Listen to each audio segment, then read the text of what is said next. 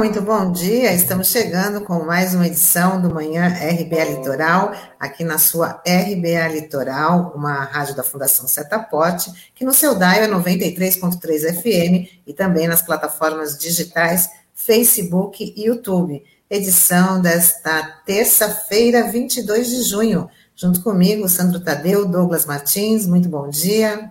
Bom dia, Tânia. Bom dia, Douglas. Bom dia, Norberto e Taigo aqui nos nossos bastidores. E um bom dia especial aos ouvintes internautas da RBA Litoral. Bom dia, Tânia, Sandro. Bom dia a você que nos acompanha pelo 93.3 FM no Dial e bom dia a você que nos acompanha pelas plataformas digitais. Bom, bora falar de mais uma, né, do Bolsonaro, que mais uma vez desrespeitou uma jornalista e mostrou total desequilíbrio Durante uma visita em Guaratinguetá, ele foi questionado pela jornalista Lorene Santos, da TV Vanguarda, da Rede Globo, o porquê de estar sem máscara, medida obrigatória por lei. E ele respondeu com várias ofensas e distratou a repórter. Já está virando, já virou comum esse, esse tratamento dispensado pelo presidente, né? As jornalistas, a gente tem que deixar isso bem claro, porque sempre com as jornalistas mulheres né, que ele pega e distrata dessa forma. Sandro, é seu áudio. É verdade, Tânia, é verdade. Tanto é que ontem mesmo a, a FENAGE, né, a Federação Nacional de Jornalistas, e o Sindicato dos Jornalistas de São Paulo soltaram uma longa nota falando sobre isso, dizendo que a, até aquela atitude do Bolsonaro de você tirar a máscara no meio da entrevista e começar a falar, coloca em risco a saúde dos profissionais Além disso, é, é uma atitude brutal de misoginia do presidente, mais uma, né? E esse arroba autoritário dele, né? Porque ele até deu um esporro ali na, na, o pessoal da equipe dele antes de começar a entrevista, antes de começar aquela sonora, né? Mostra o, o quanto ele estava irritado e certamente isso é um efeito colateral aí, é, é uma reação às manifestações que a gente teve aí no último sábado, né, que foram maiores, inclusive, do do dia 19 de maio, né? É, quer dizer, do dia 29 de maio, né? Enfim. Então ele teve um surto de estupidez ali. Ficou claramente que ele sentiu o golpe e ele percebe que esse movimento das ruas está crescendo, né? Então, e a batata dele está assando. Então, é, foi uma reação desequilibrada por conta desse momento, né? Que ele sabe o quanto ele está fragilizado por uma série de questões é, na, na, economia, da questão da Covid, enfim, a CPI é, começando a montar esse quebra-cabeça, chegando no, em seus principais aliados, então é, é, ele agiu dessa forma e a gente tem que lamentar e repudiar esse tipo de comportamento. Bom, é, a FENAGE, os sindicatos, vários órgãos representativos é, da imprensa, inclusive a própria mídia corporativa deu registro né, desse comportamento completamente inadmissível do presidente da República, mas a Associação Brasileira de Imprensa também deu uma nota, né, uma nota oficial, pedindo a renúncia do presidente.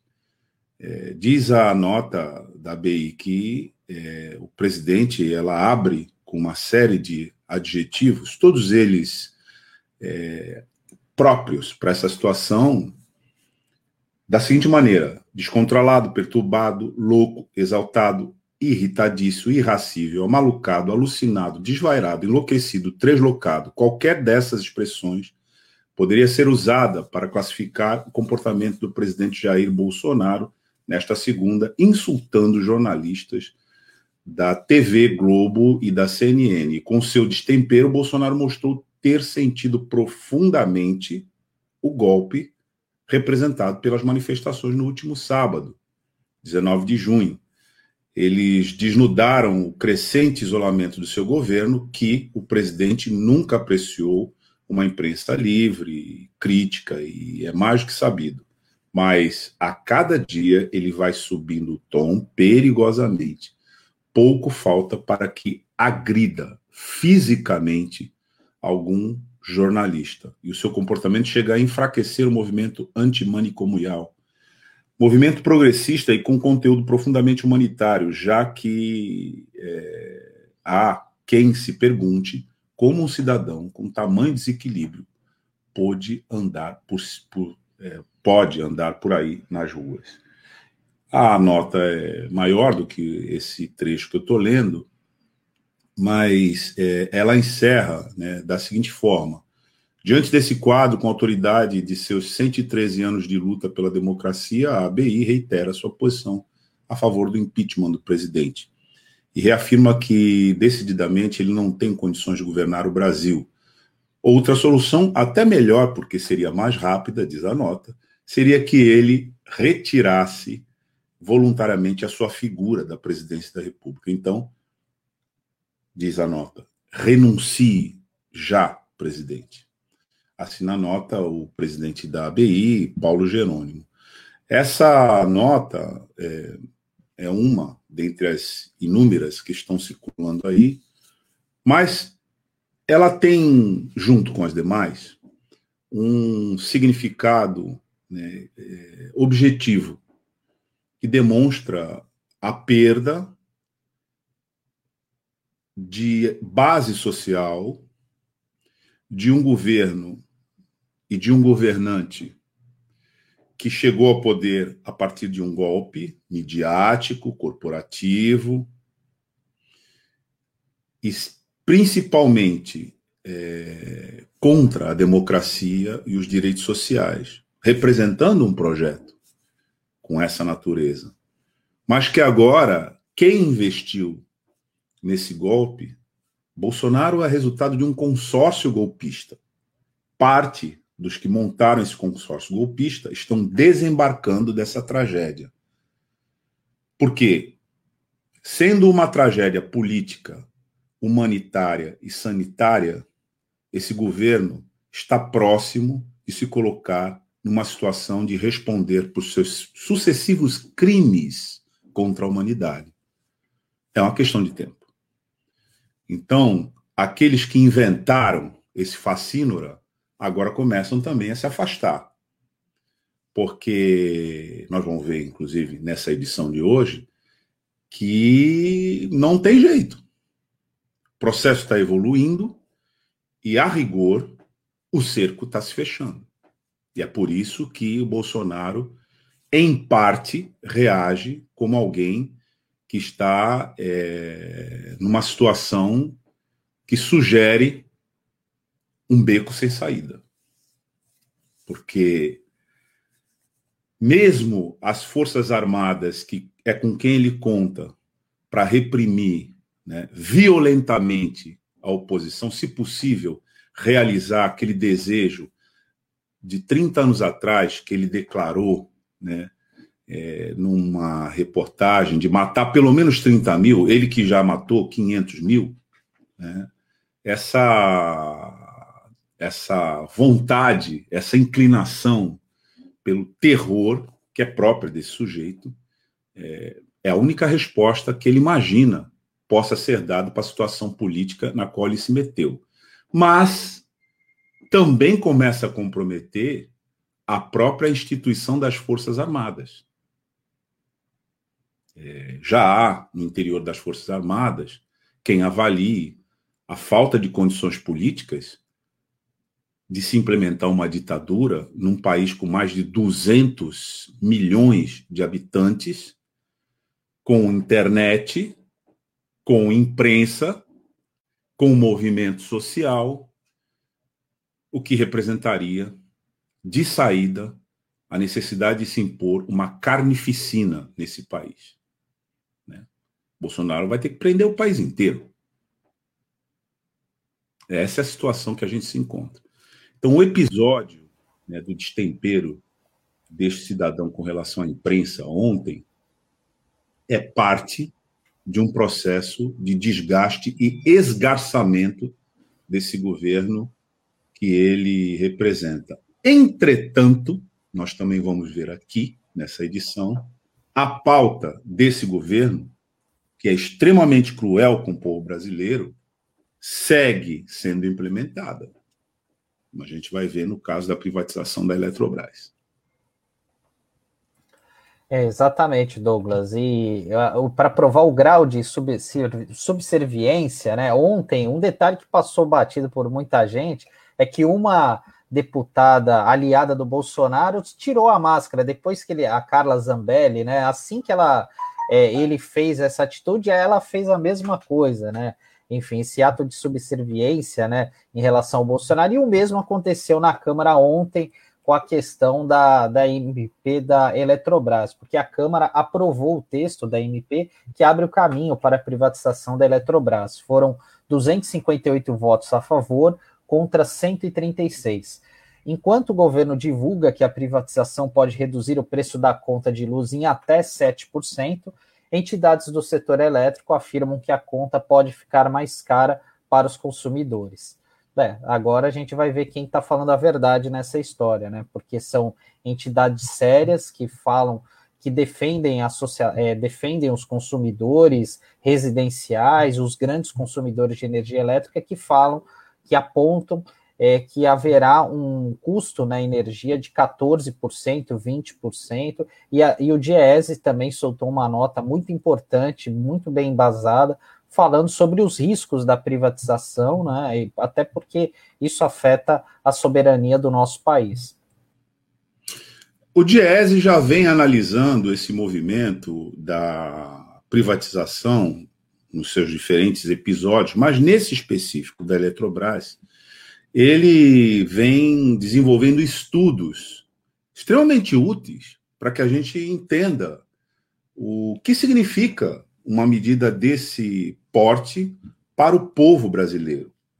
Então, o Diese, no último dia 6, é, ele soltou uma nota que apontava que a energia subiu mil por cento depois da privatização, antes, é, desde o período é, do Fernando Henrique Cardoso, porque é a privação da, Eletro, da, da Eletrobras é um episódio já nas privatizações das empresas de fornecimento de energia elétrica. Né? É um episódio, é um tremendo impacto no sistema, mas ela já veio precedida por outras. Então, o Diese dizia nessa nota que a energia subiu mil por cento diante de uma inflação de 458%. Qual é o período que ele cobre para analisar esses números?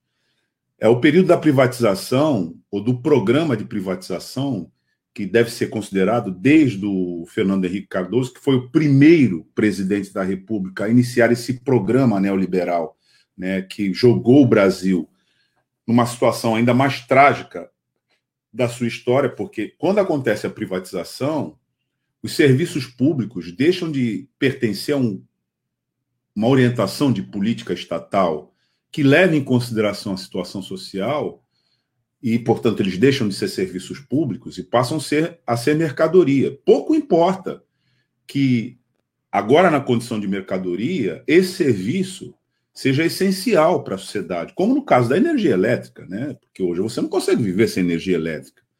Mas esse giro que tira né, a prestação de serviço da lógica da política estatal, considerando a situação social, entrega para o mercado apenas para exploração comercial, automaticamente tira um contingente, e no caso do Brasil, que é um país de extrema distorção em desfavor do povo, no sentido da distribuição de riquezas, retira um alto contingente do acesso a esse serviço. Então, aquele serviço que, quando estatal, era garantido pela cláusula de acesso universal, uma vez privatizado, retira-se essa cláusula e só quem puder pagar efetivamente vai acessar.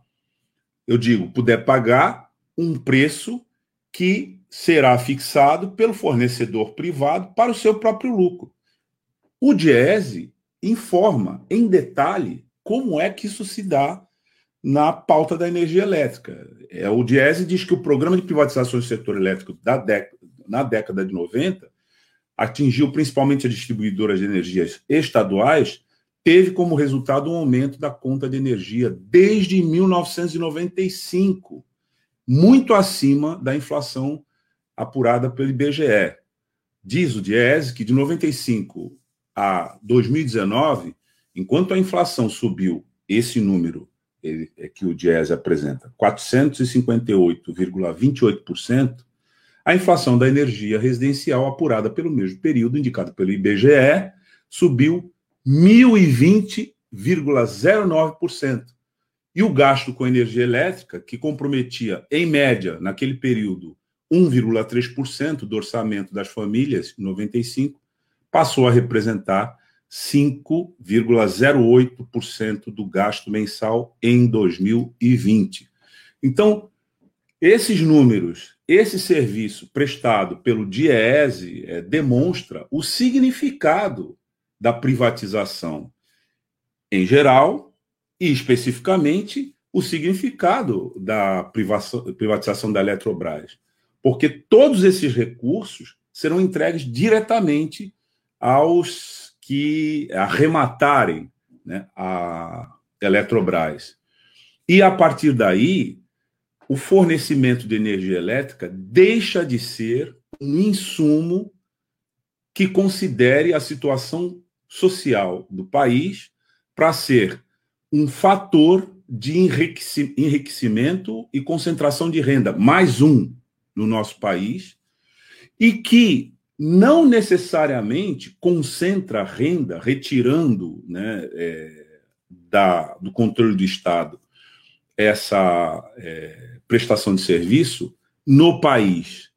Porque a gente sabe que quem arremata nessas privatizações, a exemplo dos postos pré-sal que já aconteceram, e a exemplo do Correio, que está também na mira de privatização do governo federal, acrescento aqui a exemplo da autoridade portuária de Santos, na Codesp, todo esse mecanismo é de entrega é, desses, é, desses ativos para grandes plataformas de especulação financeira internacionais.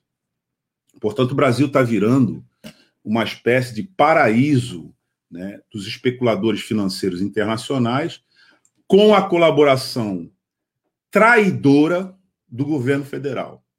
Era isso que a gente falava no começo, que esse processo, simbolizado por um facínora na presidência da República, é um processo que representa uma política, uma política coerente. Que política é essa? A política de escalpo da sociedade brasileira. A política de é, entrega pura e simples aos sicários internacionais de tudo que existe nesse país de 8 milhões de quilômetros quadrados, que é o Brasil, que tem um povo de 230, de 230 mil pessoas, é, é, de 230 milhões de habitantes, no seu território.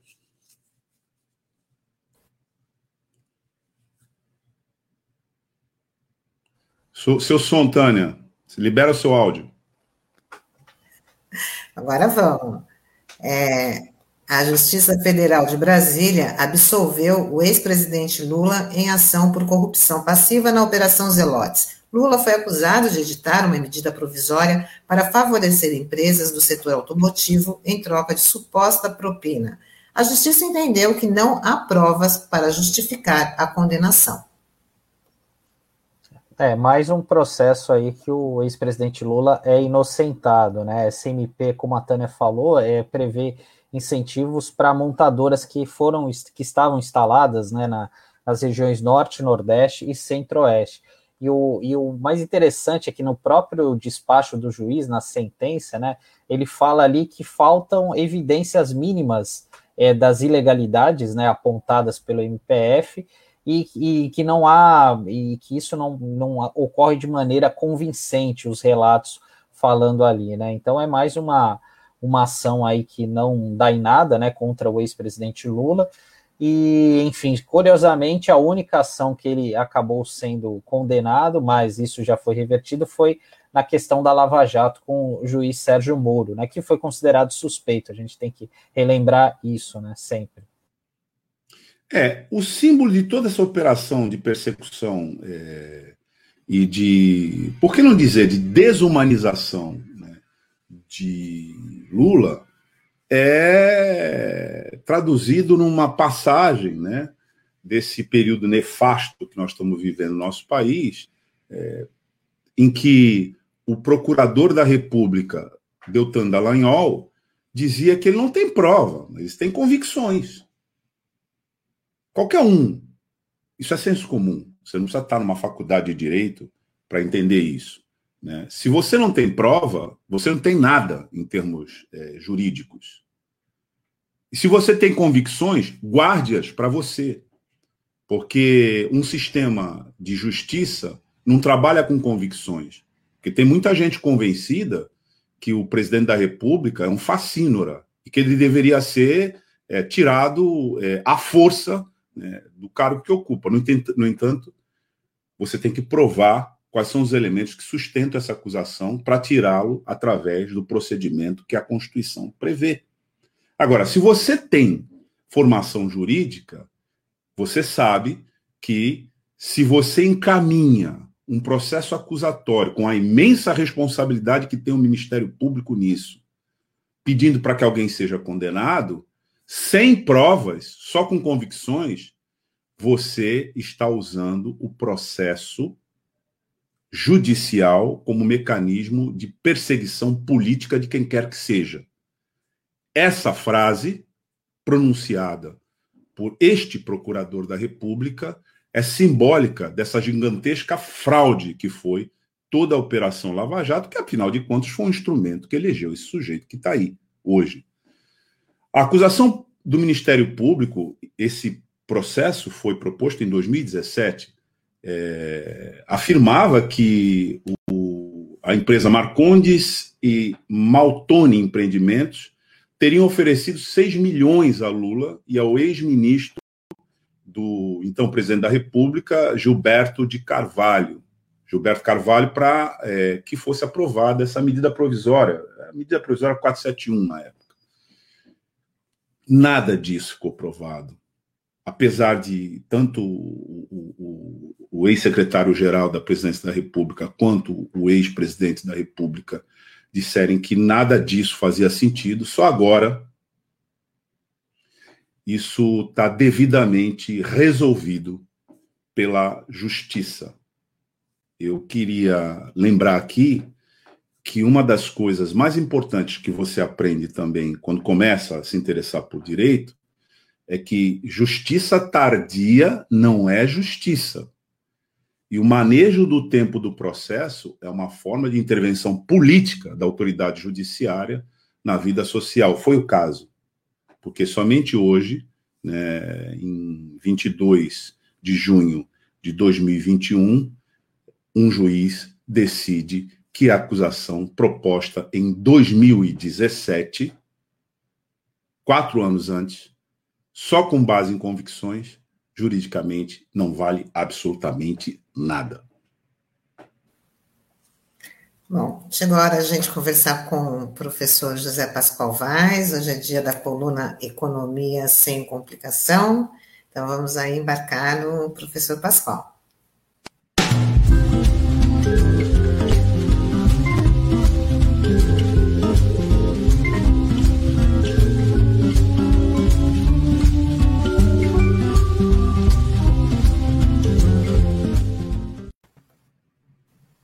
Bom dia, professor, tudo bem?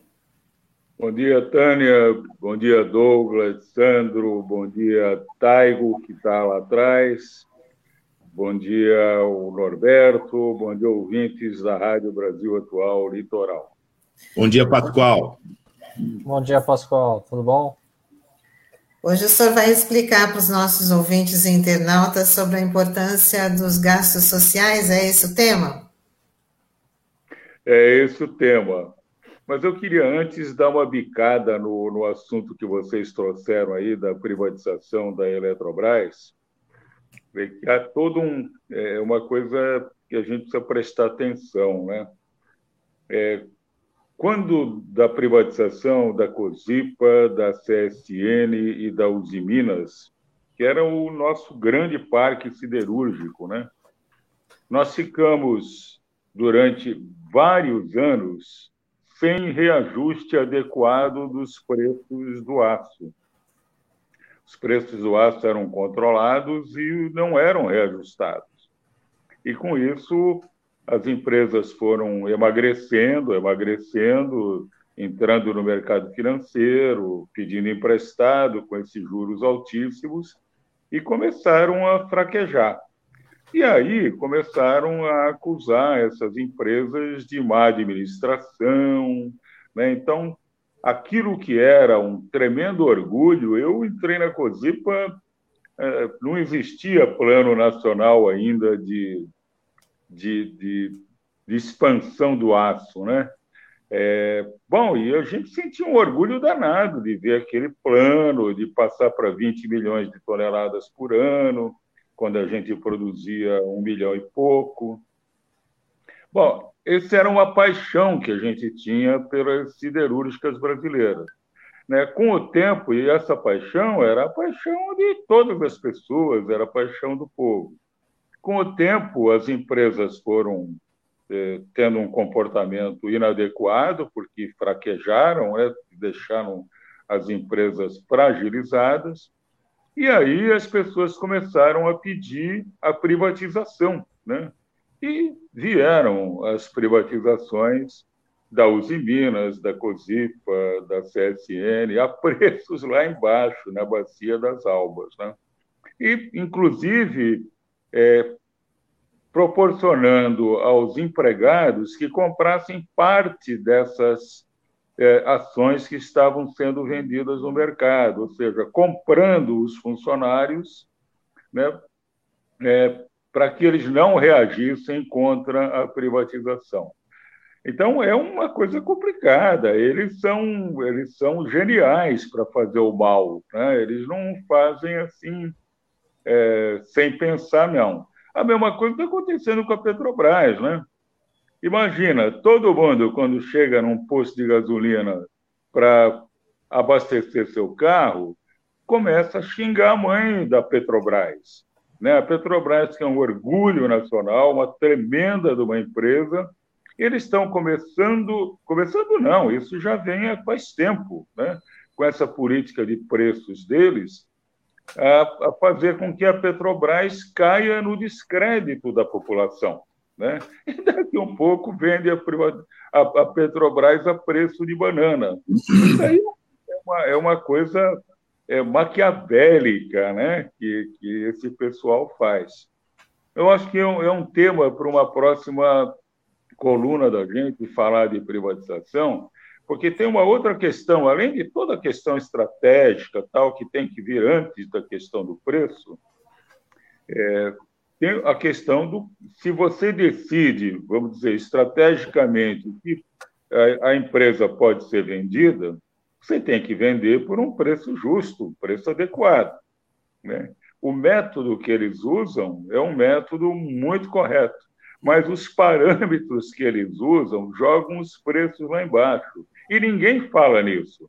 Vocês já viram privatizações com mil por cento de ágil? Mil por cento de ágio, quer dizer, você calcula o preço em 100, né, e a empresa resolve, faz um leilão, elas resolvem pagar 1.200. Né? É, será que essas empresas são tão burras assim? Será que elas não têm? Quem é que é está errando nesse preço? São as empresas que estão pagando a mais porque são idiotas né? ou é o governo que está jogando o preço mínimo lá embaixo? Quem é que fiscaliza isso? Né? Isso não está sendo fiscalizado, pelo menos ninguém fala, todo mundo fala nesses ágios como sendo um grande sucesso da privatização. Nossa, que privatização maravilhosa! 900% de ágio, né? Então, acho que é um tema para a próxima, para a próxima coluna da gente. É, Para falar em gasto social, é, eu acho que o, o, fundamental, eu estou falando em gasto social hoje por conta do Sandro. Né? O Sandro me deu uma provocada no último programa. Ele perguntou: pô, mas que gastos sociais são esses né, que você está mostrando o gráfico aí? E eu falei alguns gastos sociais, né? Mas aí eu fui lembrando né, da, das coisas que foram feitas nos governos do PT e assisti também uma live com a Tereza Campelo, o Ladislau Doubor e o Pedro Rossi. Né? E o Ladislau mostrou um calhamaço, mas um negócio enorme de um trabalho que ele tinha feito é, para Tereza Campelo, quando ela era ministra, né? juntando todas, né, no final da, da, do governo, juntando tudo aquilo que o governo tinha feito. Então, bom, ele, isso não está publicado, mas eu peguei alguns dados, né? E, e, acho que é importante a gente mostrar o que, que significa. Mas antes disso, eu queria mostrar o seguinte, né?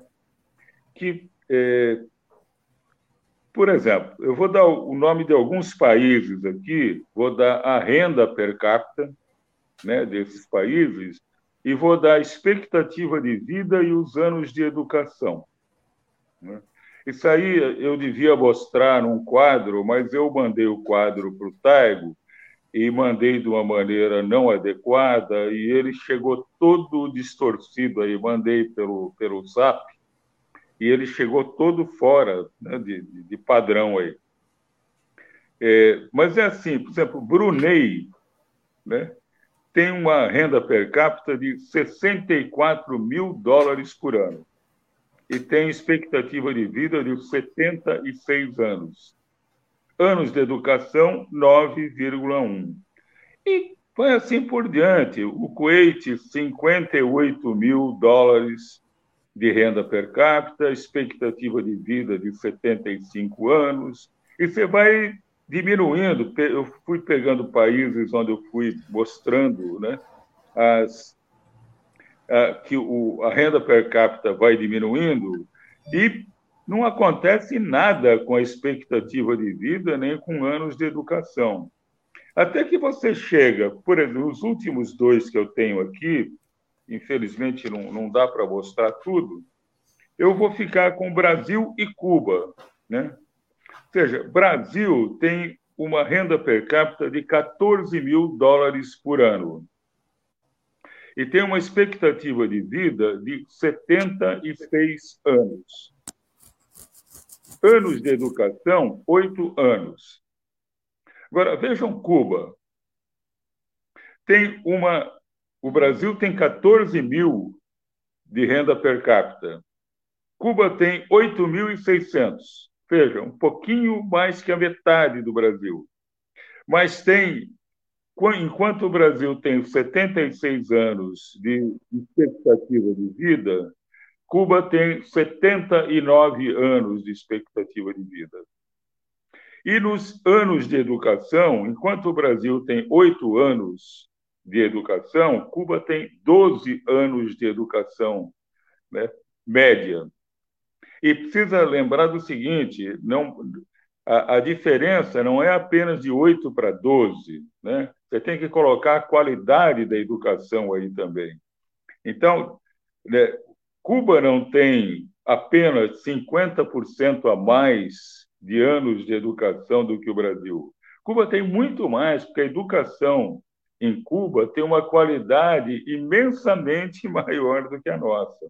Isso para mostrar né, como o importante não é a quantidade de recursos que você tem, é o que você faz com os recursos.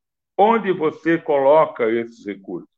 E no caso do Brasil, além disso, de onde você coloca os recursos, onde você gasta o dinheiro, você precisa saber também de onde você tira esses impostos. E no Brasil, a gente está cansado de falar que esses impostos vêm essencialmente dos mais pobres. Os mais ricos não pagam impostos.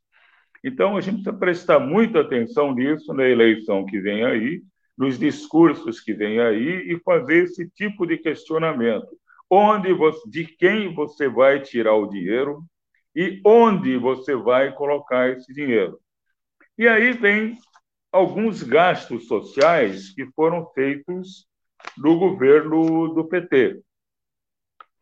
É, ProUni tem várias dezenas aqui de exemplos, né? mas eu vou, claro, apenas trazer alguns. O ProUni foram 1,2 milhões de bolsas de estudo. O Pronatec foram 6 milhões de pessoas beneficiadas.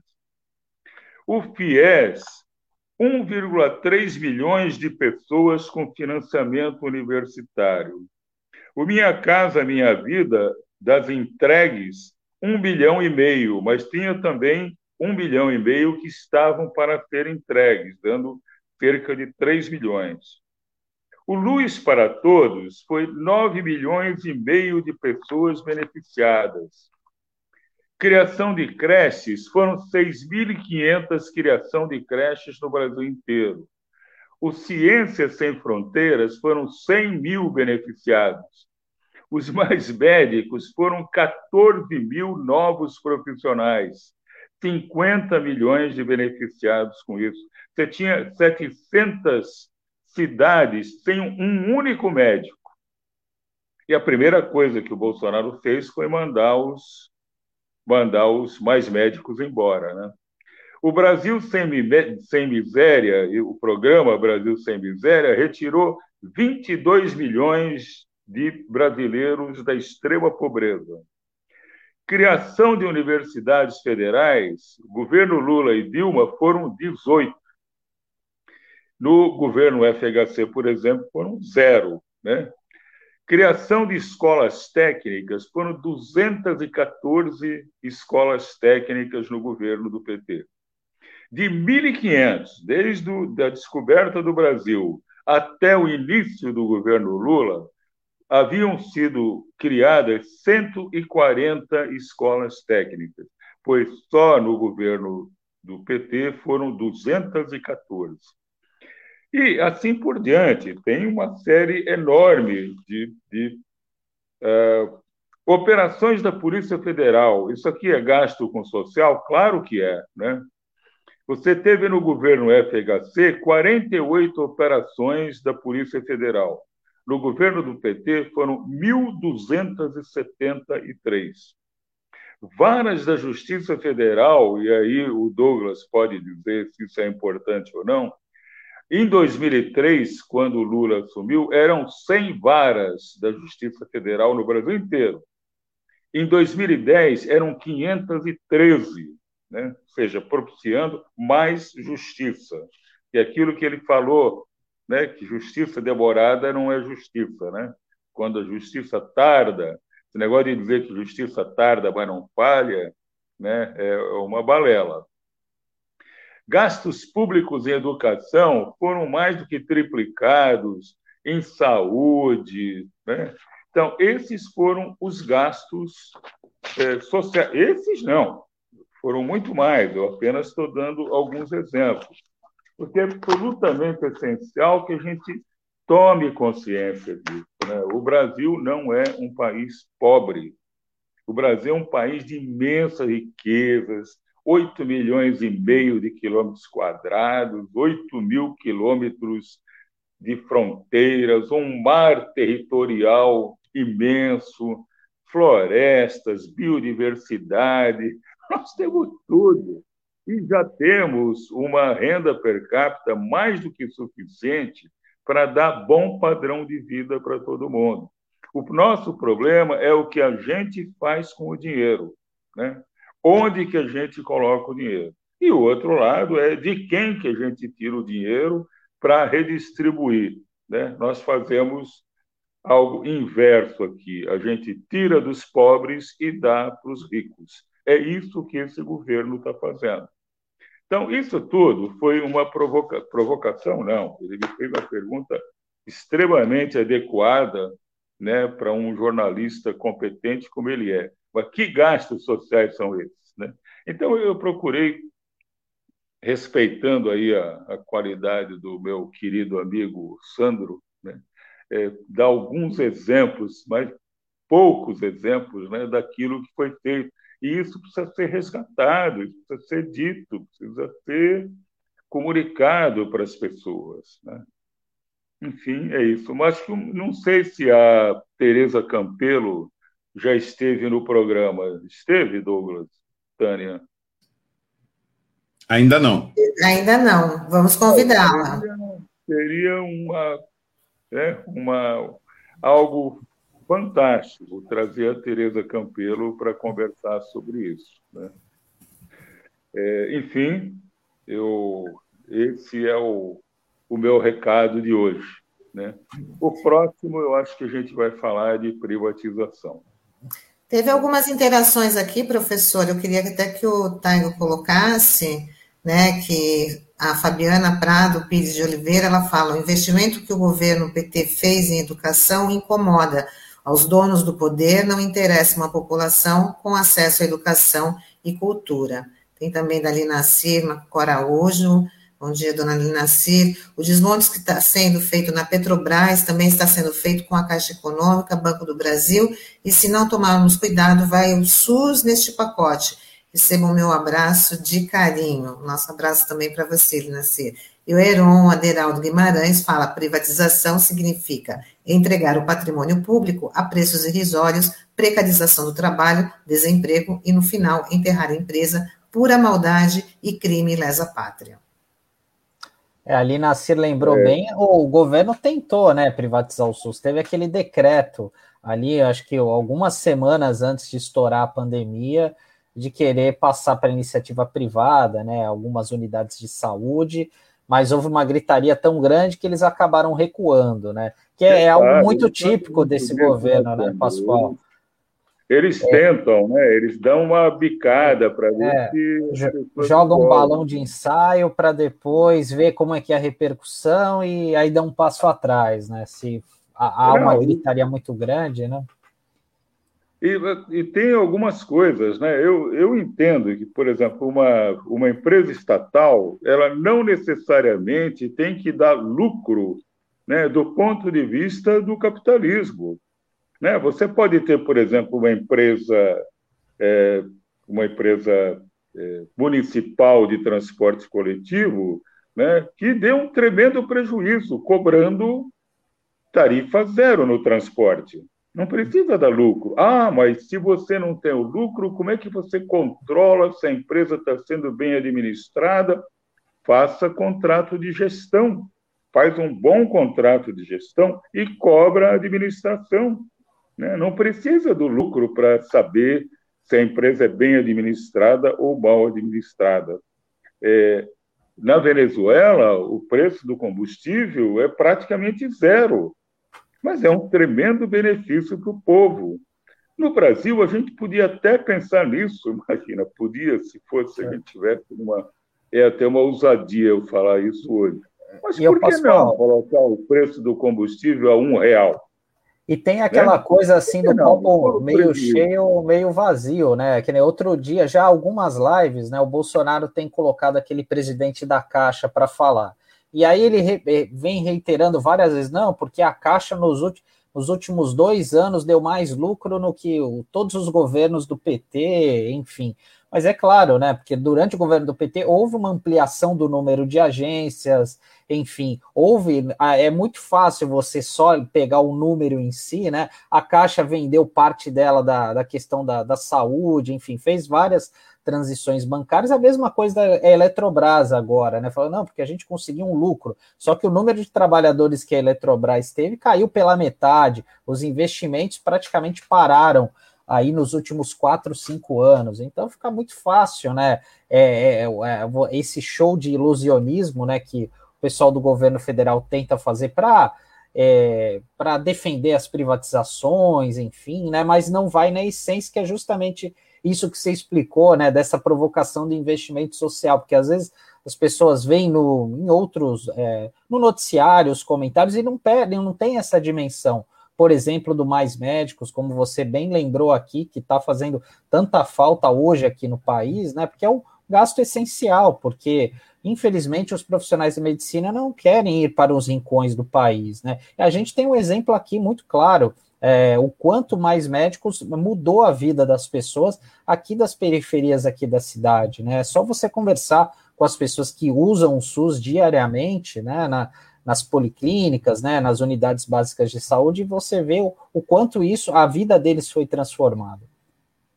Mas, é, sobretudo, nós é. temos, é, viu, Pascoal, só um, um até para você, é, para te ouvir também, nós temos um modelo de Estado que já está em operação, que é esse. Né? É, o golpe de 2016 foi para implantar esse modelo de Estado. Que modelo? Exatamente, exatamente. Modelo em que você não tem mais prestação de serviço social e, consequentemente, a maior parte da população perde a sua cidadania socialmente considerando esse termo. Porque quando você é, o... não tem acesso universal a esses serviços, é, como alguém que está numa sociedade, você está constantemente, permanentemente humilhado. Né? Esse é o efeito devastador sobre as pessoas, concreto. Né?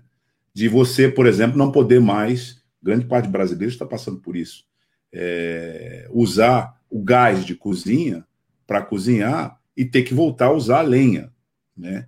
E aumentar tremendamente, como vem aumentando, os casos de acidente doméstico por queimadura por conta desse procedimento. Então é, é disso, é desse Estado que nós estamos falando, desse Estado que eles queriam. Essa é a ponte para o futuro que nos leva é... diretamente ao passado. Né? Esse exemplo, Douglas, do gás de cozinha é, é muito significativo, né? Porque o peso do gás de cozinha para os mais pobres, e olha que nós temos pobres nesse país, né? uma renda baixíssima, né? Dezenas de milhões de pessoas têm renda e os que têm renda têm renda muito baixa. Então, o preço do gás de cozinha é uma coisa é, absurda né, para essas pessoas. Para quem ganha 50 mil, 100 mil, 200 mil, 2 milhões de reais por mês, como diretores da Vale do Rio Doce ganham, ele nem sabe o que é um botijão de gás de cozinha. Né? Ele não tem a menor ideia do que significa isso. Agora, para a pessoa que ganha 500 reais, 800 reais, né? pagar 120 reais um botijão é, um, é uma monstruosidade. E é extremamente importante isso, né? porque não é gás para fazer, para encher balãozinho, para soltar. Né? É gás para fazer, para cozinhar, né? Para colocar alimento na mesa, Tá certo? Quando você cobra isso de um botijão de gás, você está é, tirando o alimento da mesa. Né? Você está tirando o alimento da mesa. Então, é, essa questão da prioridade é uma questão absolutamente essencial né, nas governanças municipais, estaduais e no governo federal. Ou seja, nós precisamos ter. É que nós não temos projeto. Né? O nosso projeto é não é projeto, é uma, é uma ideia fixa né, de que o mercado resolve, né, de que o mercado é mais eficiente, que o mercado... mas claro que isso é balela, eles não acreditam nisso. Né? Eu duvido que tenha algum. Eu até tenho, eu conheço alguns economistas que são boas pessoas né, e acreditam nisso, né, que o mercado é a melhor coisa que você pode ter. Né, que é mais eficiente e tal quando isso é uma grande falácia. Né? Acho que essa é a maior falácia que a gente tem entre os economistas hoje. Felizmente, nós estamos vendo surgir economistas do mais alto nível, gente jovem, com cabeça arejada. E é incrível, né? Eu estou lendo um livro que são as cartas que o Celso Furtado trocava com pensadores assim incríveis, né? é, como Sartre, né? Eles, ele trocava correspondência com eles, é, com Plínio de Arruda Sampaio, com Franco Montoro, com bom e a, até com Fernando Henrique Cardoso, né? Eles tinham um nível de conversa que era um nível de conversa que dá para você tirar coisas boas daquele tipo de conversa. Né? Você pega a conversa do, do Paulo Guedes, é pegar resto de restaurante, é assim que ele vai resolver a fome. Pegar resto de restaurante, ver um economista falar um negócio desse, é preciso ter. E não é um, um economista, é um economista que é ministro da economia. Né? Isso é um absurdo, tá certo? Ele ter esse tipo de cabeça, esse tipo de, Então, é, a gente precisa mesmo é, é, ter um governo né, em 2022 que tenha um projeto de nação, que seja um projeto de nação é, em busca de justiça social. E certamente não vai ser através do mercado. Né? Bom, é isso, professor. Muito obrigada aí pela pela participação, mais essa coluna super importante aqui para os nossos ouvintes, os nossos internautas. É realmente uma verdadeira aula que todos nós, né, recebemos aqui do senhor. Queria agradecer a sua participação mais uma vez. Eu que agradeço, Tânia, Douglas, Sandro. Pascoal, na terça-feira que vem, vamos. Você já falou, né? Você já deu a pauta, né? Você vai falar sobre privatização. Né? Sim. Então, terça-feira que vem, vamos entender um pouco mais esse mapa da mina, né? da pirataria, que é a privatização.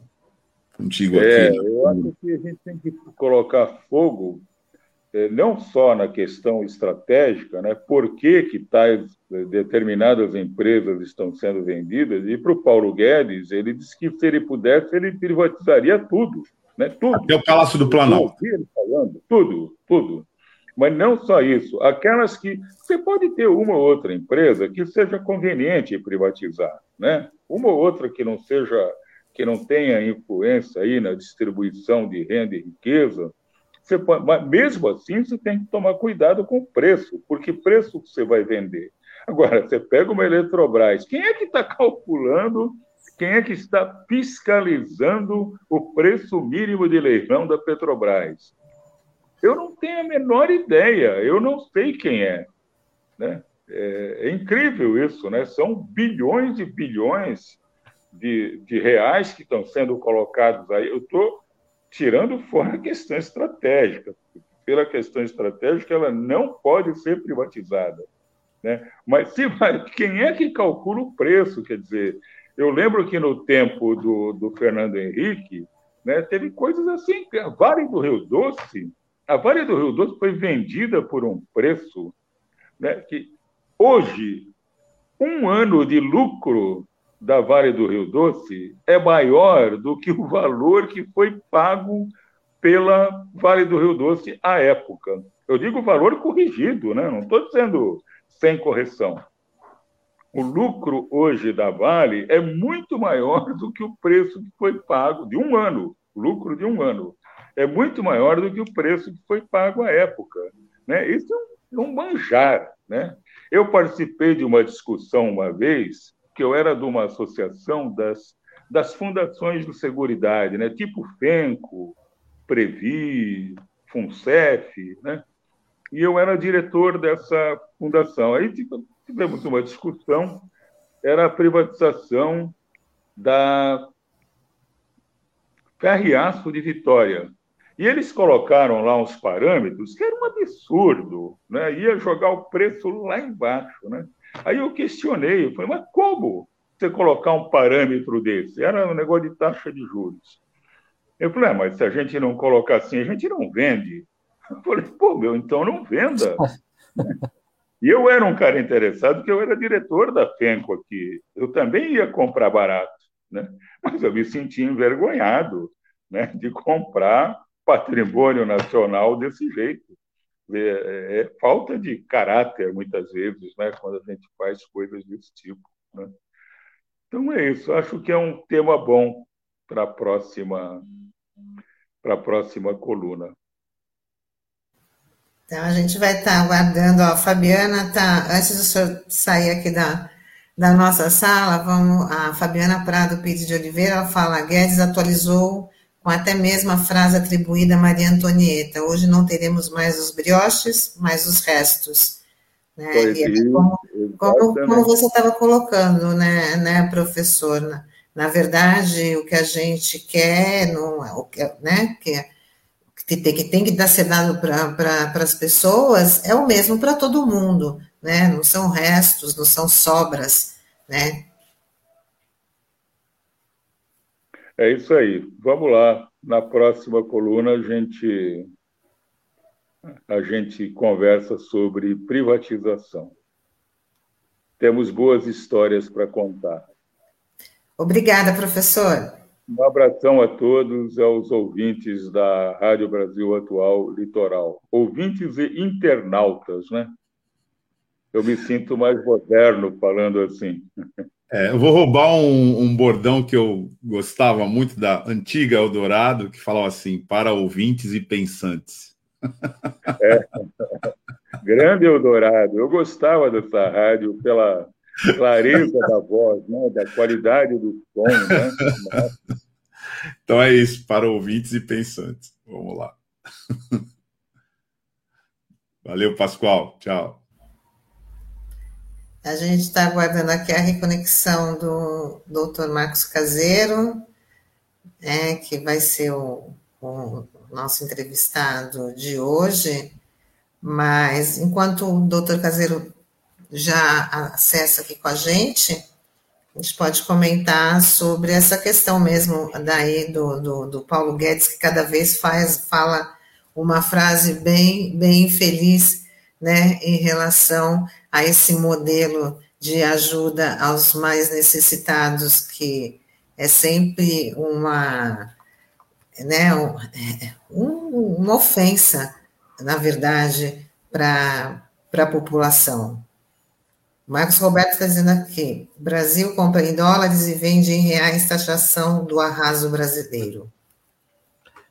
Ah, é verdade, Tânia, porque é um absurdo, né, as declarações do Paulo Guedes, porque muitas vezes você vê a, a falta de preparo e de sensibilidade, né, para questão do povo brasileiro, né, que nem o Pascoal falou que ele brincava que, olha, é, que se bobear o Paulo Guedes ele vende tudo, até o Palácio do Planalto, acho que emendou o Douglas, né, isso me fez remeter uma discussão da Câmara de Santos há muito, há alguns anos, né, quando o Evaldo, o Evaldo Stanislau, infectologista, estava na Câmara e começou aquele processo né, de, é, de OS aqui na cidade, e o, o, e o Evaldo, até num tom sério, né, ele falando: olha, daqui a pouco a gente é mais fácil colocar um CEO para comandar a cidade, porque você privatiza aqui, ali, ali, então para que voto popular, né? Põe o CEO, já responsabiliza ali, né? Porque e é muitas vezes isso que alguns gestores públicos querem fazer, né? Você coloca tudo para iniciativa privada e não quer ter responsabilidade nenhuma, né? Só quer ter o,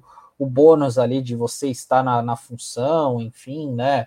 Então é um pouco isso, né? Porque é muito fácil, né? Você querer colocar, é, vender tudo e, e, e, e vir com esses argumentos, né? Falaciosos e não entender o que está por trás daqueles números, né? Porque você pega muitas vezes o balanço de alguma empresa e tal, e você, ah, não, legal, bacana, deu lucro, agora a coisa melhorou, mas o por que que, o porquê que aconteceu isso? Houve sucateamento, ampliou a terceirização, deixou de se investir é, em, no crescimento da empresa, então fica fácil, né? Então, é, a gente precisa ter muito cuidado com esse tipo de discurso. Essa na prática já existe, é, de certa maneira, um, uma gestão de CEOs. Porque se você for verificar a metodologia que é aplicada na gestão pública hoje, inclusive aqui em Santos, ela parte dos parâmetros da iniciativa privada pura. Inclusive, estabelece metas para os servidores públicos, que são metas pautadas pela lógica e pela cultura da concorrência, que cria um sistema de bullying entre os próprios servidores públicos é uma, é uma situação extremamente é, grave, porque quando você vai analisar o efeito disso no servidor público, ele já está funcionando por conta dessa orientação como alguém que tem que vender um produto. Então você tem aqueles encontros né, da administração, que premiam o servidor que bate meta, igual a um vendedor qualquer. Sai desse contexto toda a lógica do propósito do serviço público, da natureza do servidor público. Servidor público, esse nome, servidor público, está ligado a uma lógica de solidariedade social, que é custeada pelos cofres públicos. Quando você é, destrói essa lógica, você cria uma espécie de esquizofrenia na máquina pública. Porque o sujeito não é empregado de um particular, ele é remunerado com o dinheiro público e ele integra a estrutura de Estado, não de governo. O que faz toda a diferença. Agora, como a gente dizia antes, é, nós não temos já há algum tempo essa formação que não é só do servidor público, porque o servidor público luta e luta o tempo todo, e a gente, inclusive, tem matérias inúmeras aqui na RBA Litoral é, comprovando isso. Aquele que nos ouve pela, pelo Dial, que está aqui nos acompanhando pela plataforma digitais, pode acessar o site da RBA Litoral e ver a quantidade de participação dos representantes dos servidores públicos aqui no nosso jornalismo, que vem informar o que significa isso que nós estamos falando aqui e o sofrimento imposto a eles. Inclusive, incentivo de preconceito da sociedade contra o servidor público, isso é muito antigo. É, que acaba a, que acaba identificando, é, por exemplo, nas garantias de carreira do servidor público, e uma delas é a estabilidade, acaba identificando nisso um privilégio. Não é privilégio, é uma garantia. Sabe por que é uma garantia? Porque o servidor público não pode ficar à mercê do governante de plantão. Mas tudo isso, como a gente dizia, né, não cabe no modelo neoliberal que eles estão implementando aqui. Esse é o problema. E aí muita gente fala assim: ah, mas o, a população não quer isso. Claro que se você não compreende o que é que estão te oferecendo, é construída na sua cabeça uma avaliação a partir daquilo que quem está te oferecendo pretende que seja feito. Então, por exemplo, acesso universal à saúde, à educação, inclusive à segurança alimentar. Se eu digo que não tem que ter acesso universal, que tem que pagar né, para ser tratado em termos de saúde, que tem que pagar para estudar, que tem que pagar, inclusive, para se alimentar minimamente, eu estou criando uma mentalidade que quem não pode pagar não é gente. Não é gente, não tem que ser considerado como gente. Aí isso explica por que né, uma cavalgadura formada né, lá no consenso de Washington vem aqui, né, se traveste de ministro da Economia e diz que os pobres têm que comer restos. Que a classe média pode dar os restos para o pobre comer, modificar a validade, que é um critério científico de deterioração para adequação da ingestão do alimento. Não, se for para pobre, pode botar mais dois, três, seis meses, porque se ele morrer intoxicado, melhor. Mas isso não é uma versão atualizada agora da farinata que o Dória ofereceu nos primeiros momentos do governo dele, não é? Que era uma ração humana, ração como se dá para porco, como se dá para boi, como se dá para gado, enfim. Ele não fez uma live provando isso, inclusive acompanhado de assessores, na época, um assessor que viria a ser prefeito da cidade de São Paulo, dizendo: Nossa, que delícia! em associação com uma empresa privada que oferecia né, essa ração humana, isso foi tão aviltante para a sociedade brasileira né, e para os padrões mínimos de civilidade né, e humanitários que rapidamente ele teve que retirar isso de cena. Mas está aí, está registrado. Quem tiver dúvida pode é, dar um Google, como se diz hoje, no termo farinata e vai encontrar. Então, o que nós estamos discutindo aqui todos os dias, todos os dias, é a desumanidade desse sistema que está implantado sob forma de governo, que o bolsonarismo representa como a face mais violenta dessa lógica neoliberal. para nossa felicidade e esperança, parece que a sociedade brasileira, aos poucos, vai se dando conta do abismo no qual nós fomos lançados e vai ensaiando os movimentos para se retirar deles. Mas eu repito aqui: houve na ditadura militar um morticínio por terrorismo de Estado no Brasil. E quando a gente tentou instalar a comissão né, da verdade, isso criou uma crise no país. Que ajudou o golpe de 2016?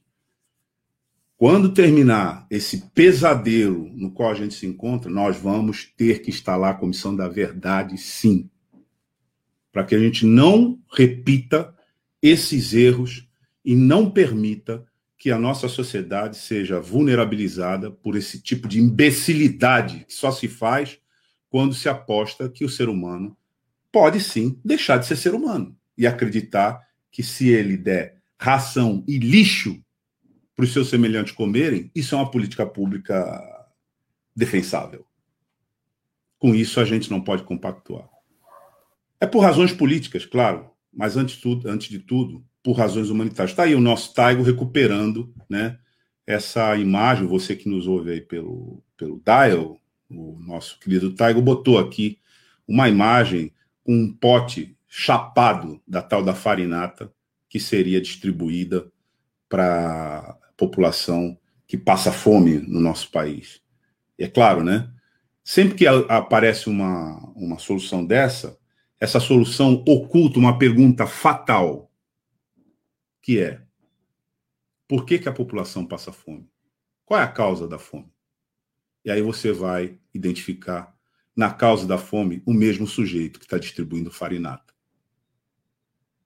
Verdade. Vamos dar só uma satisfação para os nossos ouvintes e internautas da que a gente hoje tinha entrevista marcada com o infectologista Marcos Caseiro, né? A gente acredita que estava sendo bastante aguardada, mas quem trabalha nesse nesse jeito home office depende da tecnologia, então por um problema problema técnico, a gente não vai conseguir falar hoje com o Dr. Marcos, mas a gente vai tentar trazê-lo na quinta-feira, né? Então é só para dar essa satisfação que estava todo mundo aí aguardando para tirar as dúvidas, para ouvi-lo, né? Para ele ser entrevistado aqui pela pela RBA Litoral, mas infelizmente hoje não vai não vai ter a entrevista dele.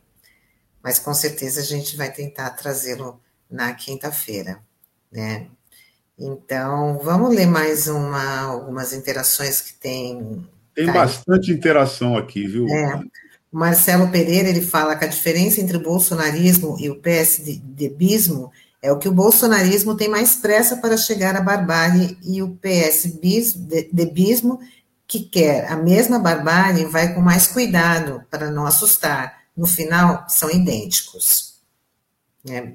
O Marcos Roberto fala: o controle social tem um protagonista, o cidadão. Nós somos os responsáveis por desenvolver essa prática. Há muitas formas de fazer esse controle, por exemplo, acompanhando os gastos do seu município, verificando se a escala dos médicos está sendo cumprida nos locais do atendimento, participando de conselhos, de reuniões e de debates sobre políticas públicas. Isso é exercer a cidadania, né? E o Marcos Roberto fala, Douglas Martins, política de cabe, cabestro contra as categorias, o rolo compressor das privatizações. Tem mais, né? A Cidinha é, deixando aí uma mensagem para o Pascoal. Pois é, Pascoal, o capitalismo não tem caráter. E o Marcelo Pereira também é, falando para o professor Pascoal, uma, falando que o professor Pascoal é uma voz necessária no meio disso tudo. A gente concorda plenamente. Tem uma interação aqui, Tânia, do Marcos Roberto, é, que diz que nem sempre a população participa do processo de elaboração e acompanhamento das execuções das ações públicas, o que representa uma dificuldade para o amplo exercício do controle social. Na verdade, muitas pessoas não têm a informação de que exercer o controle social além de ser uma possibilidade prevista na legislação brasileira, constitui um direito de todos é, e é, constitui um direito de todos, as cidadãs e cidadãs. A população precisa conhecer como pode fazer para participar e quais os instrumentos estão disponíveis para, é, para exercer esse direito. Na verdade, é, não termina aqui a, a palavra, mas o contexto é esse. E, e essa interação do Marcos Roberto é muito importante, porque ela dá conta das responsabilidades de cada um de nós. Porque a gente costuma fazer aqui, considero importantíssima essa interação do, do Marco Roberto, porque a gente costuma fazer uma crítica aos governos, a partir da lógica em que eles se estabelecem, é, mas de maneira passiva, como se a gente tivesse numa sociedade onde a gente recebesse os efeitos disso sem nenhuma capacidade de reação. É claro que isso não é verdade, é claro que os atos é, do dia 29 de maio e do dia 19 de junho, e agora o próximo ato que já está sendo discutido, me parece que amanhã pela frente, pelas frentes é, é, que estão coordenando, né, é, dão conta de que quando a população sai às ruas, quando a população participa, é, toda essa tirania que vem disfarçada na forma de institucionalidade, porque é uma tirania.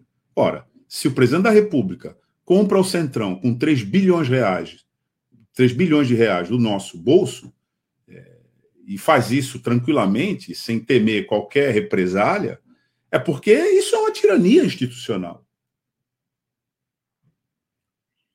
Porque se ele perguntasse para você, Tânia, para você, Sandro, para mim, Douglas, para todos os outros, assim, você aceita que eu compre os parlamentares do Congresso Nacional por 3 bilhões de reais e também crie um orçamento corrupto paralelo, né, com dinheiro público, para que eles não deem início ao procedimento de impeachment, para que eu não responda pelos crimes que eu perpetrei contra a sociedade brasileira, você aceita isso? Quem é que ia dizer? Sim, aceito, faça isso. É evidente que tem um processo institucional aí que é tirânico, mas que acaba quando a sociedade resolve participar. Que acaba quando acontece isso que o Marcos Roberto disse aqui, que é quando a gente resolve sair da condição passiva da cidadania e ser ativo no exercício da cidadania. Foi isso que aconteceu no dia 19 de maio e no dia 19 de junho e vai continuar acontecendo, porque parece que agora a população não vai mais sair das ruas, vai permanecer lá. Né? É isso que acontece quando um governo, uma vez eleito, é, institui conselhos de participação popular né, para controle da política pública que fez esse governo? Fechou todos os conselhos. Os que ele não pôde fechar, ele usou a tática que ele vem usando na Fundação Palmares, botou inimigos desses conselhos para presidi-los. Mas é bom deixar é, estabelecido aqui que isso não é só um, um, uma tática do governo federal. Se você for ver o governo municipal aqui e for examinar né, a pauta da habitação presidida pelo presidente da Coab, é uma pauta contra a habitação. O pior é que nem pauta tem, Douglas, porque reunião não tem desde 2019, né? Não é isso, Sandro? É isso. É isso. Agora, se você considerar que tem mais de 20 mil pessoas numa, numa cifra modesta vivendo sobre, pala, sobre palafitas na cidade de Santos, se for mais de 20 mil, é meio por cento da população. Se for 40 mil, como alguns indicadores apresentam, é 1% da população. É, perdão, é, é 10% da população. Se for 20 mil, é 5% da população. Né? Será que a gente não, não tem que se preocupar com 5 ou 10% da população sem é, saneamento básico, vivendo em condições miseráveis, né? miseráveis mesmo, quando a maré sobe, quem conhece o DIC sabe o que é aquilo. Quando a maré invade a casa das pessoas com o esgoto tudo junto. Isso está bem no quintal da nossa, né? Está muito próximo. É muito próximo. Por mais que tem a, preocupação somente com a orla, né, com os ditos chamados bairros nobres, mas está muito próximo da gente. Então, tem que é ter um, um compromisso até de, de humanidade mesmo. Né? Nós estamos falando, Tânia, é, em âmbito federal, mas aqui acontece isso. Aqui acontece isso. É aqui que acontece isso. Aqui nós estamos entregando é, a educação, a possibilidade de você entregar a educação laica, fundamentada na diversidade, integrada à realidade social, de formação de consciência crítica, educação pública.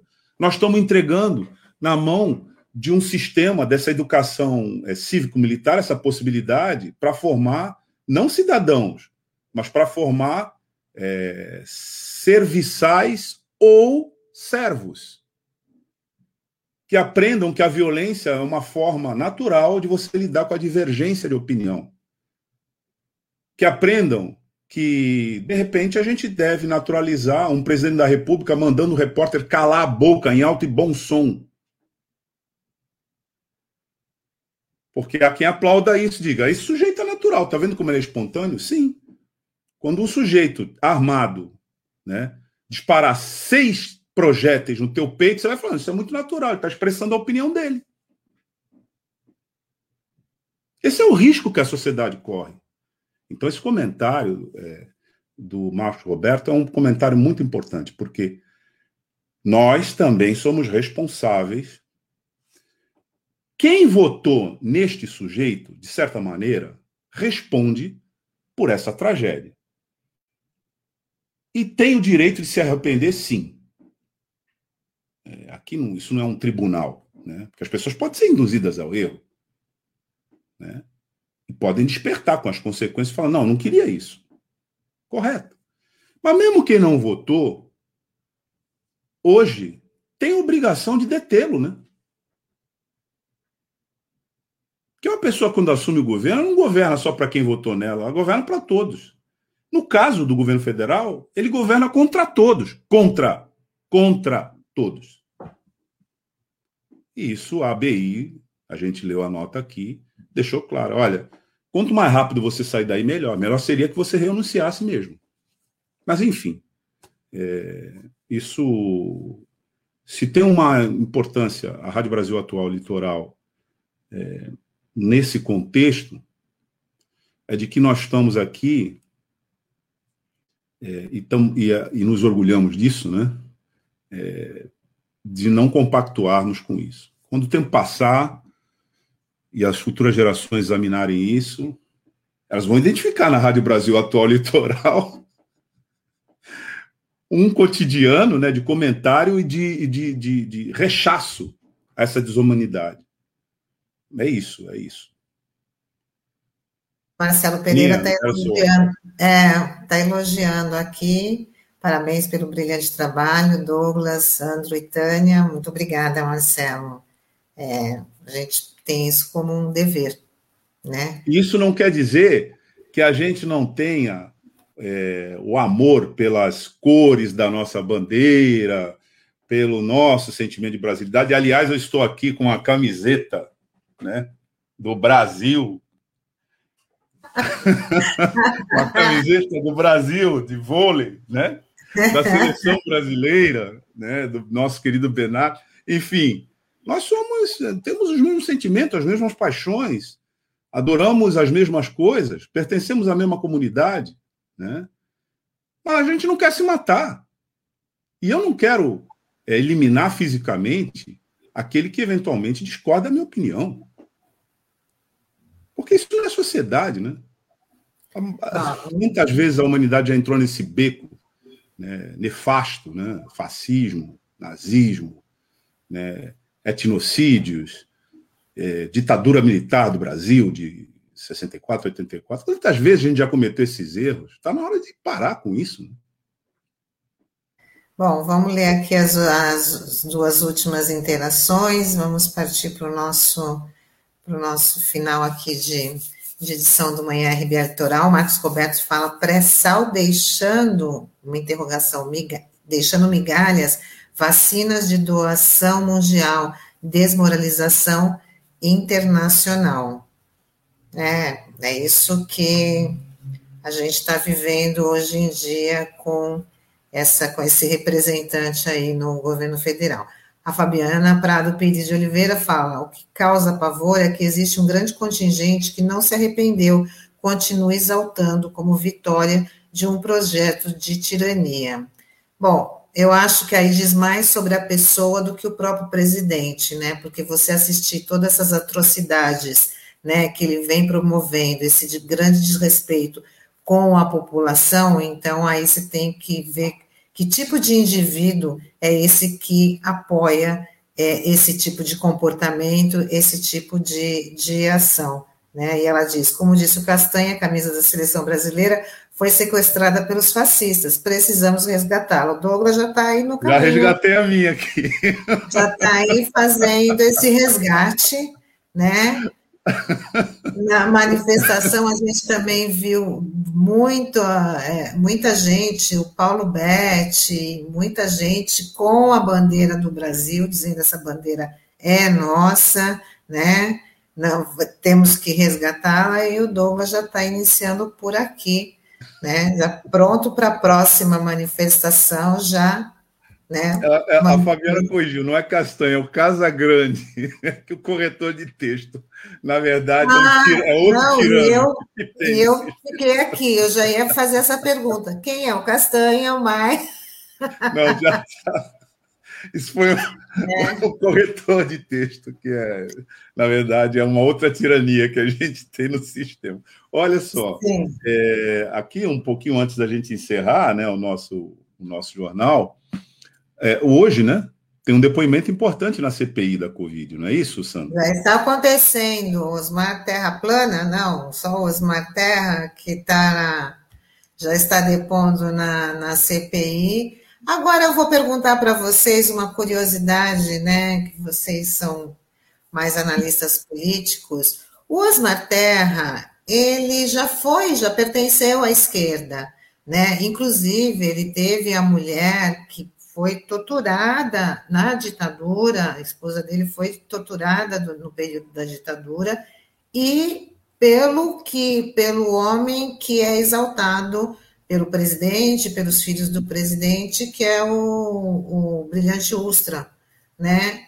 O que leva uma pessoa a cair para um outro lado, do, ao outro extremo da, da, da trajetória, né? Então, é um fato muito curioso. Eu queria até que vocês, rapidinho aí, se colocassem para me explicar esse, essa situação que eu considero muito bizarra, ou se tem algum outro nome para classificar essa situação do Osmar Terra, que é um médico, né? Ah, sim. É, essa daí é ex-esposa dele, né? Porque eu acho que ele não é mais casado, é casado com outra pessoa. Então eu, eu lembro de eu ter lido essa informação, acho que foi no ano passado mesmo, quando esse caso veio à tona, né? É, mas isso daí também, né, Tânia? Tem muita gente que acaba é, mudando de lado, né? Enfim, acaba tendo uma outra leitura, né? Isso é, é assim, é, é comum, acho que até para os dois lados, né? Enfim, ontem mesmo até faleceu, ontem não, Anteontem faleceu um presidente de um sindicato aqui de Santos, que é o, o atual sindicato dos taxistas. E ele foi candidato a vereador em Santos pela Arena em 76, e seis anos depois ele foi candidato pelo MDB em 82. Que você para e fala, bom, tem alguma coisa estranha aí, porque são linhas totalmente diferentes, né? Enfim, isso ainda mais naquela época, né? Que a gente só tinha dois partidos, em 82 a gente já estava começando a, a, surgir outra, outras legendas, como o próprio PT, o renascimento do PDT, enfim, né? Então é isso daí é, é difícil assim entender esse o histórico, né? Mas é, é, muito comum isso, né? Às vezes você pega a trajetória de algumas figuras aí, como por exemplo é, a gente vê é, presidente do PPS, o atual Cidadania, né, o Freire, né, era um cara de esquerda, era do, do, do, PCB, né, do Partidão, aí houve aquela divisão ali, né, enfim, foi criado o PPS, enfim, e hoje ele tem, é, é um cara que tem uma proximidade muito grande com é, partidos de centro, né, um partido de centro-direita hoje, né, o Cidadania, muito próximo do PSDB, do Serra, enfim, o próprio Serra também, o Serra era tido há anos atrás como alguém mais à esquerda do próprio PSDB, né? Enfim. É, e a ponto de chamar para a equipe dele do Ministério da Saúde o próprio Davi Capistrano, né? Que é um, uma das sumidades aí da, do ponto de vista de saúde pública, né? Que ajudou muito o Ministério da Saúde naquele período, né? E o Serra, quando já como governador, né? A gente via é assim, essa indelicadeza dele que a gente citou hoje com o Bolsonaro, com jornalistas não era diferente. Eu sei disso, o quanto ele era complicado, muitas vezes, quando era questionado, não queria, dizia que era trololó petista e coisas afins, né? Então a, as coisas mudam muito, né? Enfim. E Osmar Terra, não sei se por uma conveniência agora, né, da questão bolsonarista, mas a gente vê que a, as todas as previsões que ele fez foram totalmente furadas, né? Ao contrário dos especialistas que a gente sempre tem ouvido e tem feito referência aqui na RBA.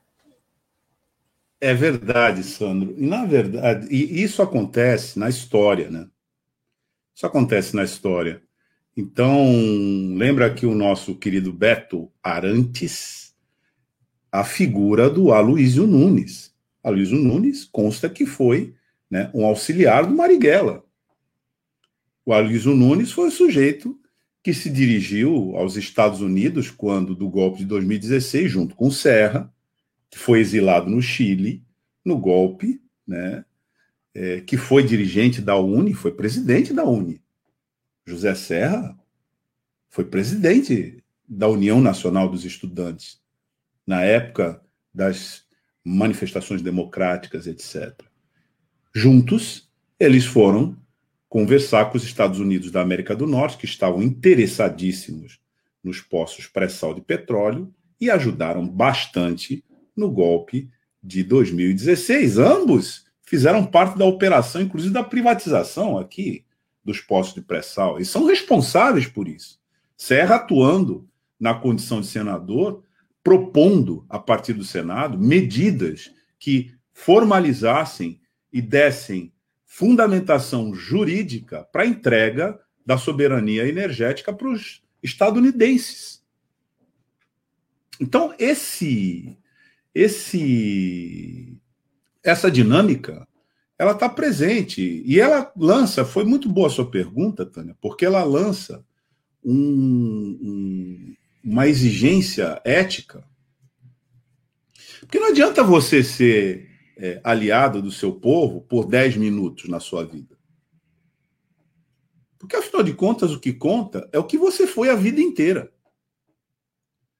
e aí é, Acho que refletindo sobre isso, o grande dramaturgo alemão perseguido pelo nazismo, chamado Bertolt Brecht, que eu vou pedir aqui para o Taigo compartilhar na nossa tela, né? Fez esse poema que já é um clássico, né? Sobre esse assunto. Ele diz que há homens que lutam um dia e são bons, há outros que lutam um ano e são melhores, há os que lutam muitos anos e são muito bons mas aos que lutam a vida toda. E esses são imprescindíveis. Então, na verdade, essa característica da imprescindibilidade, imprescindíveis para quem? Para a sociedade, né? para a humanidade. É a razão que você dá à sua vida. Porque lá num determinado momento, você pode fazer as contas né, e achar que é muito mais interessante você se colocar à venda do que você continuar pelo seu pensamento, né, aí que te coloca à venda, dando murros em ponta de faca. Mas na verdade é isso que acontece. E se você for ver, isso está na tá na dinâmica da humanidade, né? Não é, Tânia? Porque desde desde a passagem bíblica, né? do Novo Testamento, que fundou uma nova religião, existiu lá alguém que foi, representa isso, né? Que foi, a determinado momento, deixou de ir. É bíblico. Então, é, quando a gente tem essas situações, por isso reitero aqui, muito boa a sua pergunta, viu, Tânia? Porque quando a gente é, tem essas situações, é sempre bom que a gente pense também a respeito de nós mesmos, como teve o comentário aqui na interação. E nós? O que estamos fazendo? É verdade. É, porque no que o Sandro falou é assim: temos que faz, continuar fazendo, entendo desse jeito, né? E não podemos deixar de fazer. Porque é isso que te mantém jovem a vida inteira, sabe? A juventude não é só uma passagem cronológica, não. A juventude. É um estado de espírito. Ela está no que os antigos diziam, né? Filosofia até platônica diz, na ânima, né, em latim, na alma. Aquilo que te anima é o que te faz jovem. Você pode ter 18 anos e não ter animação nenhuma, está profundamente envelhecido na sua é, alma, né? digamos assim. Então, permaneçamos jovens. Eu acho, estou vendo aqui um. Eu sou. eu sou um dos jovens aqui nesse álbum. O Sandro, que nos desculpe, né? que já está quase um ancião. Ah, vocês são jovens há mais tempo. Essa é a única diferença. É, nós somos mais jovens do que você há mais tempo, né? Isso, é aí, isso aí. Bom, gente, Olha, é, Tânia, é, até falei do, do Osmar Terra, que, que deu todo essa, essa, essa, esse desenvolvimento aqui para gente. Mas foi para dizer também que é, vou pedir aqui para o Taigo compartilhar antes da gente encerrar, mais uma vez, por favor, Taigo, é a tela, que o Estadão, o site do Estadão está dando, mas agora já está repercutindo, repercutindo em vários outros sites. Então, vou, vou falar aqui a partir da matéria do Estadão, da Júlia Afonso, né, que diz que os documentos do Ministério das Relações Exteriores mostram que o governo comprou vacina indiana Covaxin por um preço mil por cento maior do que seis meses antes era anunciado pela própria fabricante. O telegrama sigiloso da Embaixada Brasileira em Nova Delhi, de agosto do ano passado, ao qual o jornal Estadão diz aqui é, a Júlia Afonso teve acesso, informava que o imunizante produzido pelo Bharat Biotech tinha o preço estimado em 100 rúpias, ou seja, um dólar e 34 a dose. E em dezembro, outro comunicado diplomático dizia que o produto fabricado na Índia custaria menos do que uma garrafa d'água. Porém, em fevereiro desse ano, o Ministério da Saúde pagou 15 dólares a unidade, ou seja, R$ 80,70 na cotação da época, a mais cara das vacinas eh, compradas até agora pelo Brasil. E, evidentemente, já está sendo é, tratado na imprensa como um caso. Tem um detalhe, viu, Douglas, nessa história, que o, o presidente sempre anunciou por que, que ele ignorou a, a, vacina da Pfizer, da própria Coronavac, que não, que não tinham sido adquiridas no ano passado, com a justificativa de que não houve aprovação da Anvisa. Então, ele sempre esse foi sempre o principal argumento. Não tem aprovação da Anvisa, não podemos investir, não vamos comprar. E essa Covaxin, ela foi comprada, né, sem a aprovação da, da, da Anvisa. Então, é isso que a CPI está aí já mirando, né, que isso daí, esse é um dos maiores escândalos, né, que está aí na mão da, dos senadores da, da CPI da Covid, que qual vai ser a justificativa? Vacina mais cara, sem aprovação da Anvisa e numa, numa negociação totalmente nebulosa, não esclarecida, com a participação também desse gabinete paralelo da saúde, né, que hoje começa com o Osmar Terra, mas parece que vai o empresário o da Precisa, que que é do, do fabricante ou negociador dessa, dessa vacina. Vai também o, o, o Felipe Martins, que tinha negociado com a Pfizer, mas também está nesse esquema desse gabinete paralelo, quer dizer, a CPI está aí com, com uma farta documentação, já tem as provas, isso também justifica aí que o presidente vai ficando cada vez mais babando, né? Daqui a pouco ele já, quando chegar algum resultado, ele já morde as pessoas por conta que essa não tem muito argumento para. Não, não vai ter muita explicação, não. Acaba sendo uma incoerência né, no que ele fala, né? Porque ele vivia atacando a Coronavac, né? Que até ele falou recentemente numa live, ah, não, que passou raspando, né, no, no teste da Anvisa e após o aval da Anvisa ele comprou.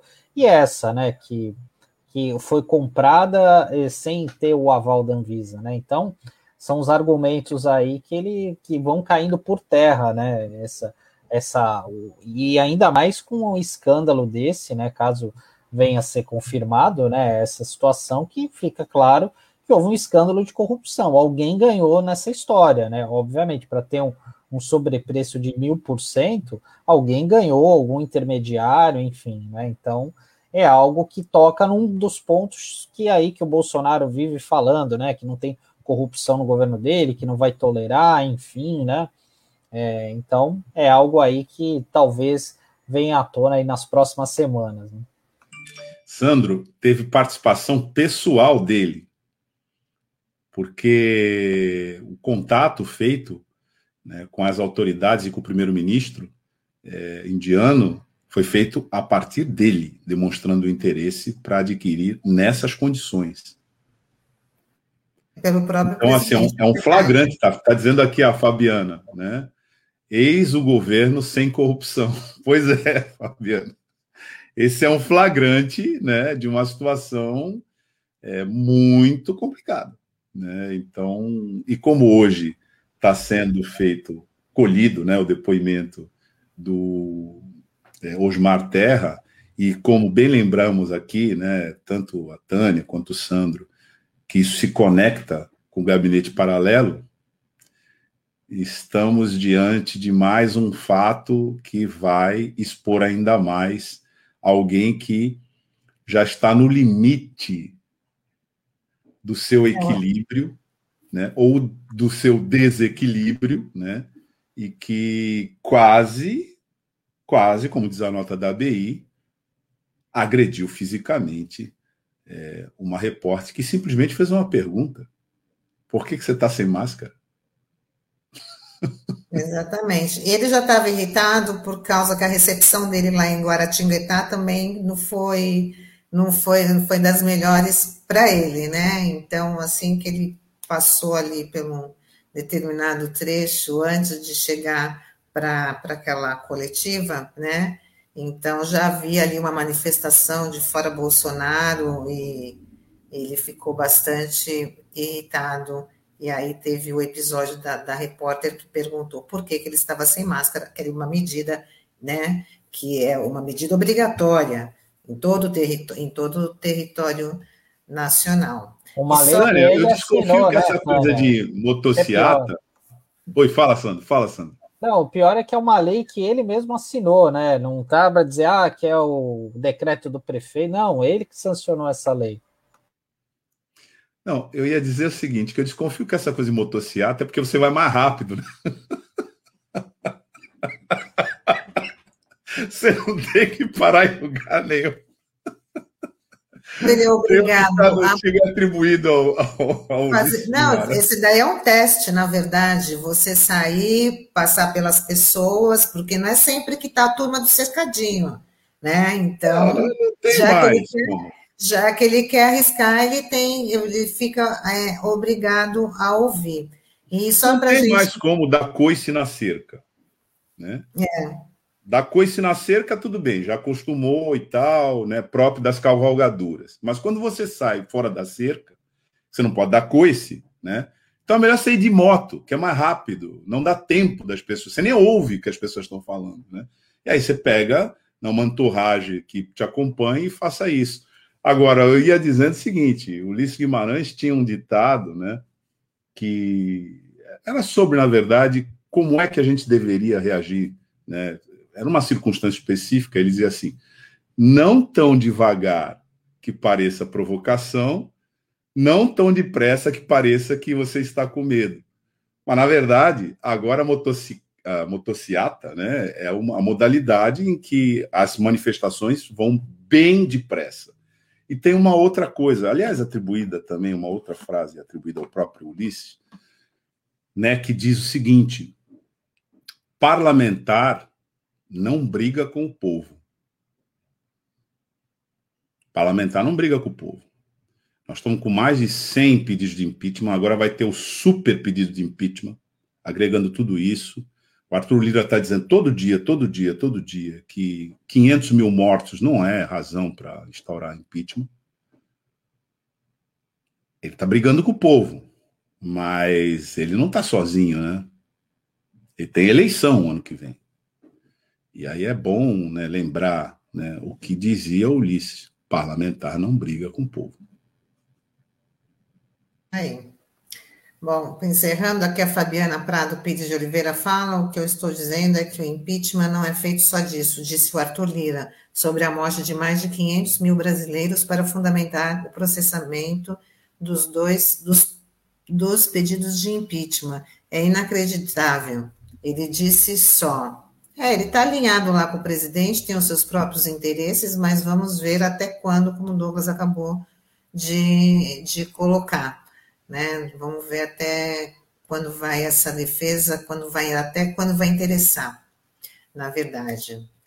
Então, vamos se despedir aqui dos nossos ouvintes, dos nossos internautas. Né? A gente está de volta amanhã com mais uma edição do Manhã RBA Litoral.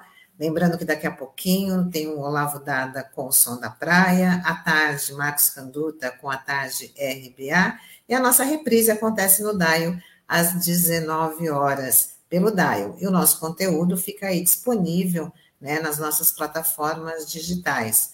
É esse conteúdo da Rádio RBA Litoral, uma rádio da Fundação Setaporte. Muito obrigada aí pela companhia, pelas interações. Hoje teve uma grande participação, foi bem bacana. Então, a gente está de volta amanhã. Tchau, tchau. É pessoal. Tchau, pessoal. Até amanhã. Tchau. Até amanhã.